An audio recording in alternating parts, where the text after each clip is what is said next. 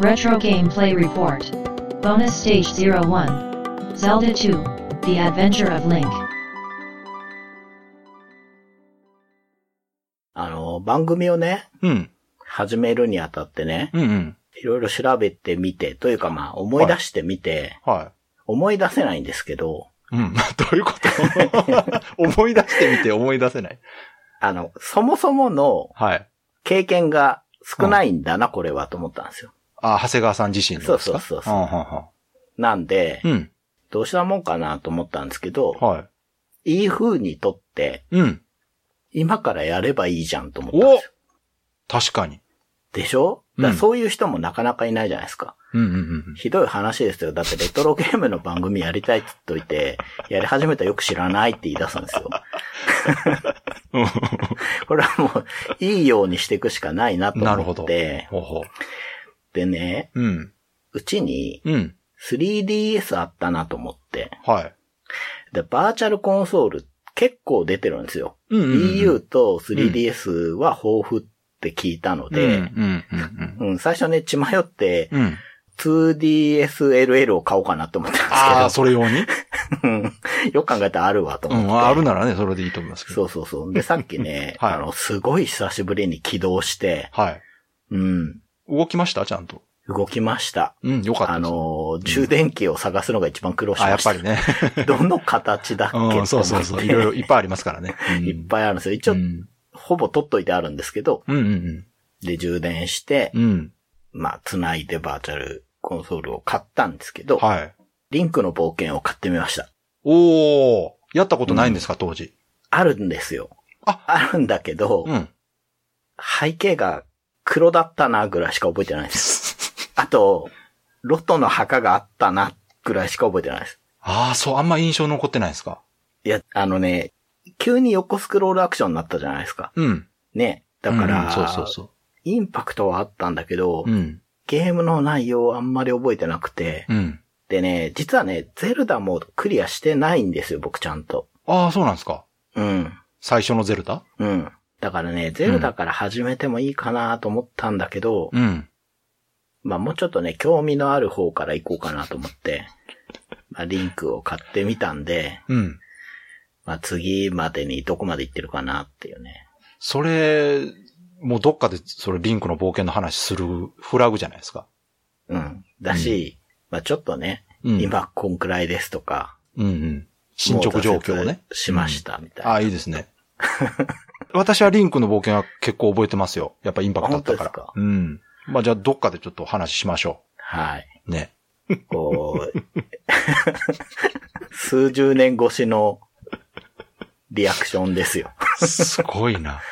このゲーム面白いですね。完全に思い出じゃないい。じゃないですか。思い出じゃない。上書きされてるじゃないですか。現在進行形です。うんだから書き換えですか。うまいこと言わんでいいんですよ。ディスクだけにね。なるほどね。うん。わかりました。はい。Days of Life with Games. Brightbit Brothers. リンクの冒険をやってるわけですけど、今ね、第一、第二神殿を攻略して、うん。デスマウンテン抜けてハンマー取ったとこなんですけど、デスマウンテンって懐かしい。デスマウンテンっていい名前ですね。いいですねうん、子供心にもこう響きますね。はい。でね、めっちゃ面白いなと思ったんですよ。ああ、そうですか。うん。始めた、うん。その日はそう思ってた。あれ？あれ？でね、第一神殿うんのはい。ボスのはい。マズラとかいうやつが、はい。はい。もう倒し方全然わかんなくて。10回ぐらいやっはいはいてなんとか倒したんですけど、はい第二神殿行ったらボスまで行けないんですよ。ああ、あの、難しいんなんです。あかのゲーム難しい鎧のやつがね。ありましたね。硬くてあの、ガードするやつですよ。ガリンガリン、ガリンガリンって。でね、それより何よりね、あの、ブーメラン投げてくるね、もうずっとブーメランクソ野郎って言ってるんですけど、おった。ビュンビュン投げてくるんですよ、あいつ。いやー、思い出してきたな。あの、結構難易度高いんですよ、あれ。そう、上下ね、投げ分けてきて、で、もうダメだなと思って、うん。一応、レベル制じゃないですか、はいはい。でレベル上げをしようっあ、そうですね、そうそうん。うん。もうやけくそひたすらやってたんですよ。うん。したらね、第二神殿入る前でレベルマックスになっちゃって。いいじゃないですか。楽しんでますね。あの、その、レベル上げで、うんあの、なん、なんて言うんですか？あの、なんか独特なエンカウントするじゃないですか。うんするうんで、その、ブーメランクソ野郎を攻略してやろうと思ってね。うん。両側からブーメランが挟んでくるんですけど、うんうんもう、こいつら、もう、いつだってノーダメージで倒せるくらいになろうと思って、頑張ってやってた。うん3日ぐらいやってたら、うん あれこれ以上レベル上がんなくなったな、みたいになっちゃって。それでね、うん第二神殿行ったら、もう、みんな一撃で倒せるみたいになっちゃって。ああ、ちゃんと考えられてるな。レベルを上げればなんとか進めるようになってるんですね、やっぱね。そうなんですよ。いやーでもやらしいな、その、一番雑魚みたいなスライムみたいのがいるんですはい、けど、いますね。フェイントジャンプしてくるんですよし。ますね。あの、もう腹立ついいん動きしますよね、よ。あれで。そう、なんかプルプルプルプルって震えて、飛ぶのか飛ばないのかって思うと、あとしゃがみ付きしないと当たんないですけど、もう顔にね、ぶつかってくる。もうな、だから敵もね、うんすごい本気なわけですけど、うんうんうんリンクがね、まあ、何に一番不満があるってリンクなんですけど、うんうんうん刀が短い。気づきましたね。本気で挑んでない、あいつは。うんあのあんな短いナイフみたいな、果物ナイフみたいなもんでね。ソードじゃないですよ。ナイフなんですよ。うんしかもね、切りゃいいのにうんつくじゃないですか。そうですね。いや、あの辺、確かに今思えばすごいゲームデザインだなと思いますけど、多め分、ちゃ難しい。あの上下を。攻撃するのを分けるためにああなってるんでしょうね、多分ね。そまあ、あと絵の枚う。数とかもあるけど。ねうん。そうか。まそんな、こう、なんか、いびつな攻略を今頑張っていやいや、でもやってるんですけど。そういう遊び。方ができるのも懐の深さですよ。そっか。うん。まあね、なんかね、噂じゃ下付きっていうのがあるらしいんで、見ちゃいました、どうもね、そろそろ取れる。そうそうそう。あの、できるこ。とが増えてきて、また楽しくなりますから。そうですね。うんぜひね、最後までクリアしてほしいな。後半もっと大変ですから。そう、ちょっとな、心配なんだよな。これ以上レベル上げらんないってことは、俺が強くならなきゃいけないってことだから。なかなか厳しいですよ、後半。まあ、行けるとこまでちょっと行ってみようとぜぜひぜひ、思います。はい、お願いします。はい。Days of Life with Games. Brightbit Brothers. 前回から始まった、長谷川さんのリンクの冒険進捗発表コーナーということで。お願いします。進捗はですね、今、第3、第4、第5神殿を攻略しまして、おー、すごい思ったより早い。そ結構でき、いや。レベル上げたかからでしょ。そうそうそう。いや、でも、第5がしんどかった。うん、強かったですか？うん、強かったし、うん。広くて、ああ、そっか。ダンジョンですか？そうです。神殿が広くて、こう、と何度も行って、そっかそっか。うん、まあ、リセットって言ったらあれなんですけど、3DS なんで、うん。ああの、丸ごと保存みたいな機能があってですね。あうん。ー、便利でまあ、どすね。こでもセーブできちゃうんですよ。昔のディスクシステムでは考えられないことをやってるわけですね。そう、だからディスクでやってた少年少女はすごいですよ。僕、面接官で、いや、当時リンククリアしてきましたっつったら、うん採用しますね。本当に。君は根性あるな、っつって。うん、そうですよね。うん、確かに。うんで、今、多分最後の神殿だと思うんですけど、うん。うん大神殿っていうのかな、はいはい。岩が3つある真ん中で笛吹いたら出てくるやつん。の攻略を始めたとこですうん。ね。おー。なんか、前回言ってた、あの、行き詰まってから、はい。レベル最大まで上げたおかげでだいぶスムーズじゃないですか。うんそうですけど、うん。あのね、なんかその、大神殿に入る鍵みたいの取り方覚えてます？えーどんなんですか？あのね、街の外れ、うんあの、普通の街があるじゃないですか。うん、うん、あの外れに何もないエリアがあって、うん。うん、そこでね、うんその街で教えてもらう、うん、なんだかよくわかんない魔法があるんですけど、うん、それを唱えると、うん。地下への入り口が空き地にせり上がってくるんですよ。で、そこ入るとうん鍵があんの。ああ、そんなんありましたっけね。そんなんわかるわけないだろうって思ったし、えでも、街の人教えてくれるんでしょ、一応。うん、そうなんだけど、うんまあ、しょうがないですよ。当時のゲームだからしょうがないですけど、うん。会話ウィンドウが出るのが遅いんですよ。今のと比べると。うん。ポチって押して、うん。ビリビリビリビリうんビリビリって喋り始めるまでのうん。間が長い上に、うんうん。街に歩ってる人のパターンが4パターンぐらいしかなくて、あ、誰に話しかけたかよくわかんない。で、結構歩ってるから、なんか引き止めて話すと、うん。力になれないわ、みたいなこと言われる。しかもカタカナですもんね。そうそうそうそうそう。だから結構街の人に話聞くのが、まあ、大変っていうんじゃないですけど、で、たまにね、モンスターだったりするの覚えてます。そうそうそう。そうやった。そうなんですよ。だから、うんねえ。あとなんかね、森ではい。ハンマー使うと、うん。隠れ里みたいなの出てくるのとか、あったな懐かしい。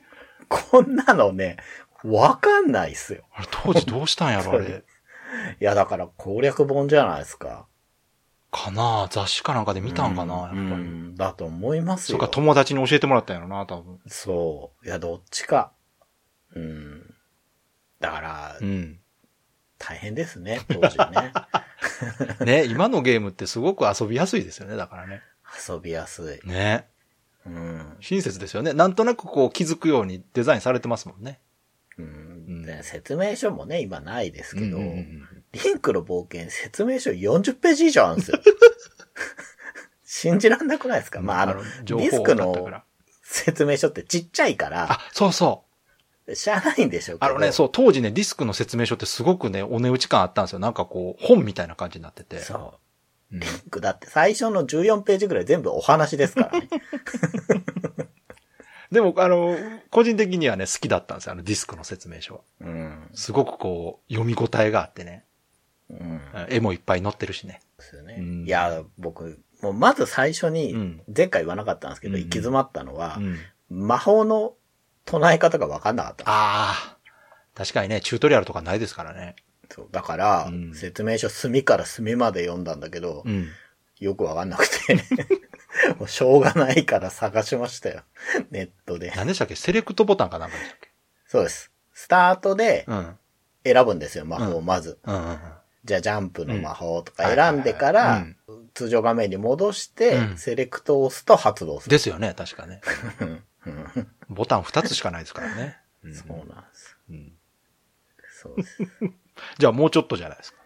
そうです。多分もうちょっと。ううんん。いや楽しみやな、最後、クリアした感想を聞くの。ねうん。いやー、倒せんのかな、ボス。いや、だいぶ厳しいと思いますよ。うーん。結構忘れてるけど、私、ボスは覚えてますもん。うーんすっごい難しかった記憶があります。結構ね、うん。過去のボスがね、うん。うんと、第五神殿とかもちょろちょろっと出てきたんですよ。うんすっげえ弱えなって思うんですけど、うん。うん。うん。最初に出会った時はすげえ強かったかうんうら、ん。うん、自分が慣れたのか、うんまあまあレベルがマックスだからなのかわかんないけど、多分こんなもんじゃないのがいるんだろうなぜひねってて。うん。体験してください。はい。うん。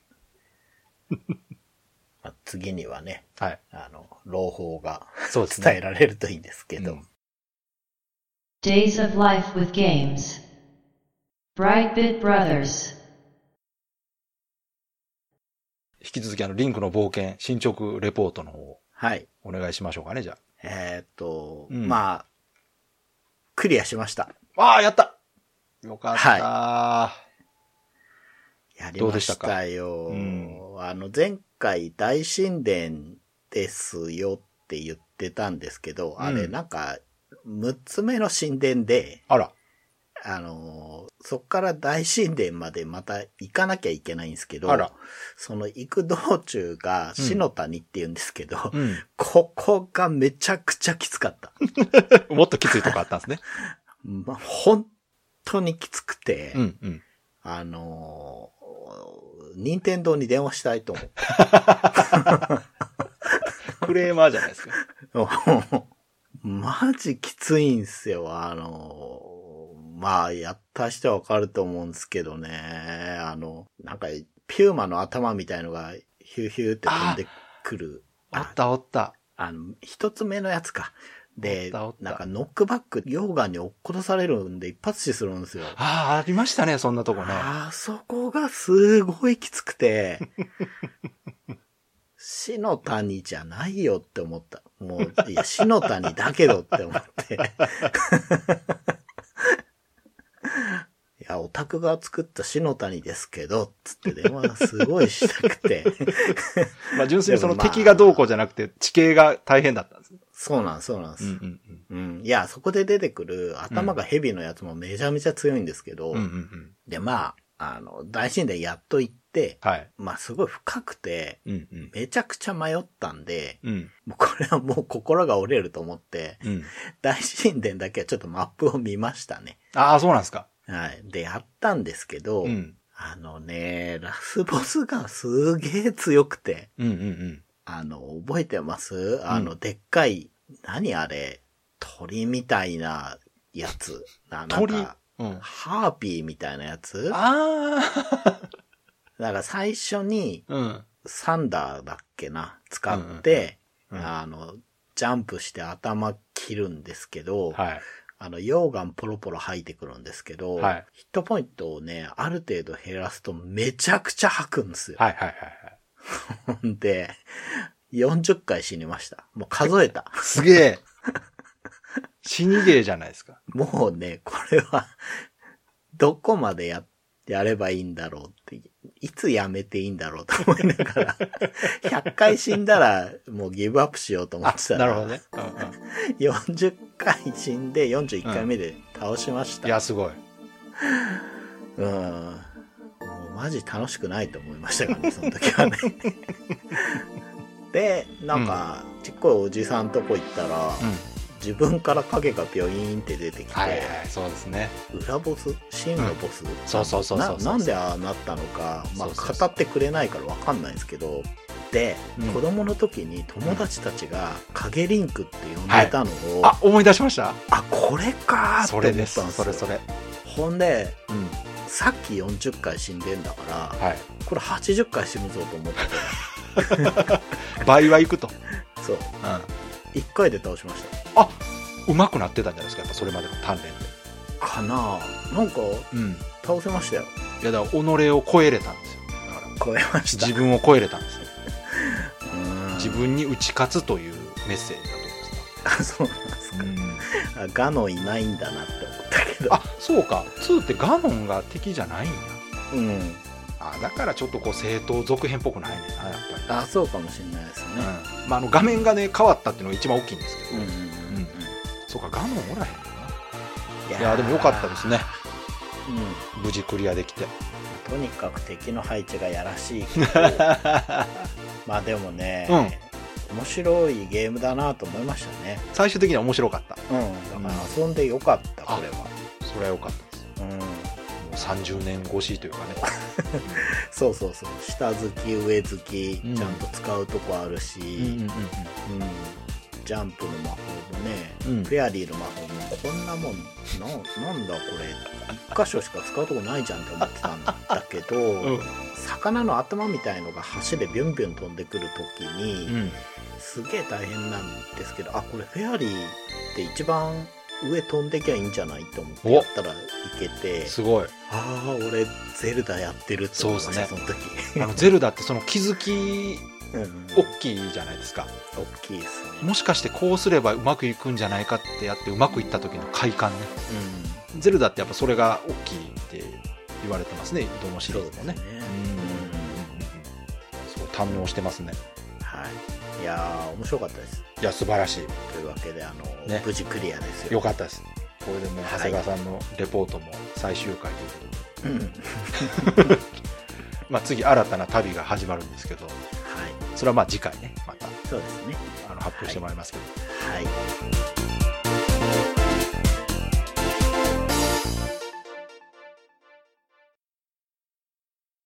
ということで、リンクの冒険はいのレポートですけども、はい。今回はステージ1、2、3、うんそして5か。うんで話したリンクの冒険を一本にまとめたものになってます。はい。これどうですか？ねうん。え、1個目で、うん。ゼルダじゃなくてリンクにそうそう。してるなっていう。言ってましたね、自分でもね。うんうんで、やっぱ当時ね、うんすごく、こう、大人のゲーム感というかね、海外ゲーム感が強くて、うんやっぱ印象に強かったんですけど、うん。まあね、せっかくなので、リンクの冒険。まあゲームそのもののことをちょっと話すと、まあ1987年1月14日発売。うん。で、ディスクシステムですよね。うん。うん。で、まあ当然任天堂ということで、そうん。アクション RPG なんですけど、うん。初代のゼルダの見下ろし型とは打って変わって横アクションったなあれが衝撃やったなう。ん。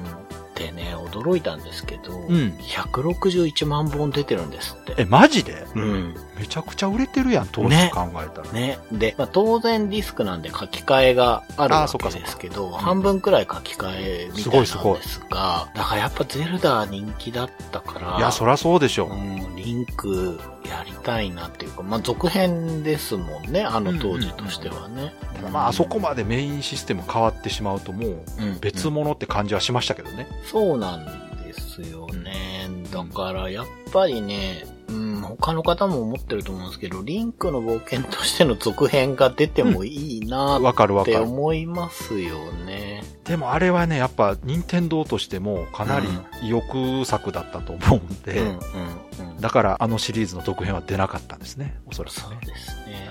で、ゼルダの世界って、うん。ちゃんとした年表というかね、その時系列が存在していて、僕もそんな詳しくないですけど、リンクの冒険ってどこに位置するのかなと思ったんですが、うん。うん。一応最新の時間軸なんですよ、あれ。ああ、そうは そういうことかい。。一応、時のオカリナでうん3ルートに分岐するんですね。うんで、時の勇者敗北ルートって呼ばれるものになっていくんですけど、うん。それの最新の時間軸なんですなるって。ほどね。だからね、続編は多分作りやすいというか。そっかそっか。うん。そういう設定なら大丈夫ですね、確かに。そうですよね。うん。そう、整合性取らないでいいんで。うん。うん、だから出たらいいのになっていうのも思うとこですし、うんまあ、あと改めてね、こうまとめてもらって聞いて、うん。ちょっとね、他のゼルダシリーズもやってないやつ、レポートでやってもいいかなとは。思いましたね。う。うんん。やっぱりね、改めて魅力的なゲームだなとそうですね。思いました。改めて聞くと、うん。すごい長谷川さんがぼやいてるなっていう。そうですね、ぼやいてますよね。もう本当に篠田にはね、最悪でしたからねわ。でもね、あの、長谷川さんの感想は、当時うんプレイしてた人たちはみんな感じてました。うん、うん、うん。うん。そうなんですよね。だから、時代を超えて、うん。長谷川さんが同じ経験をしてるなって感じましたね。でもやっぱりね、それでも投げ出さずに遊べるのがうん。すごいとこですね。そうですね、このゲームやっぱりね。うんうんちょっとずつこう、やっぱ自分が上手くなってる手応えも感じられるしね。うん。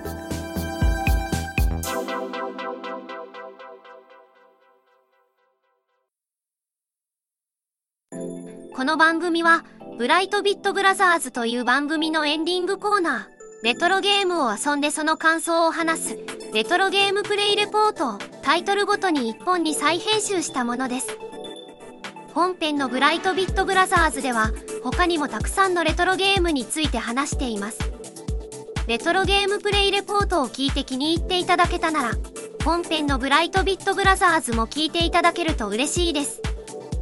よろしくお願いします。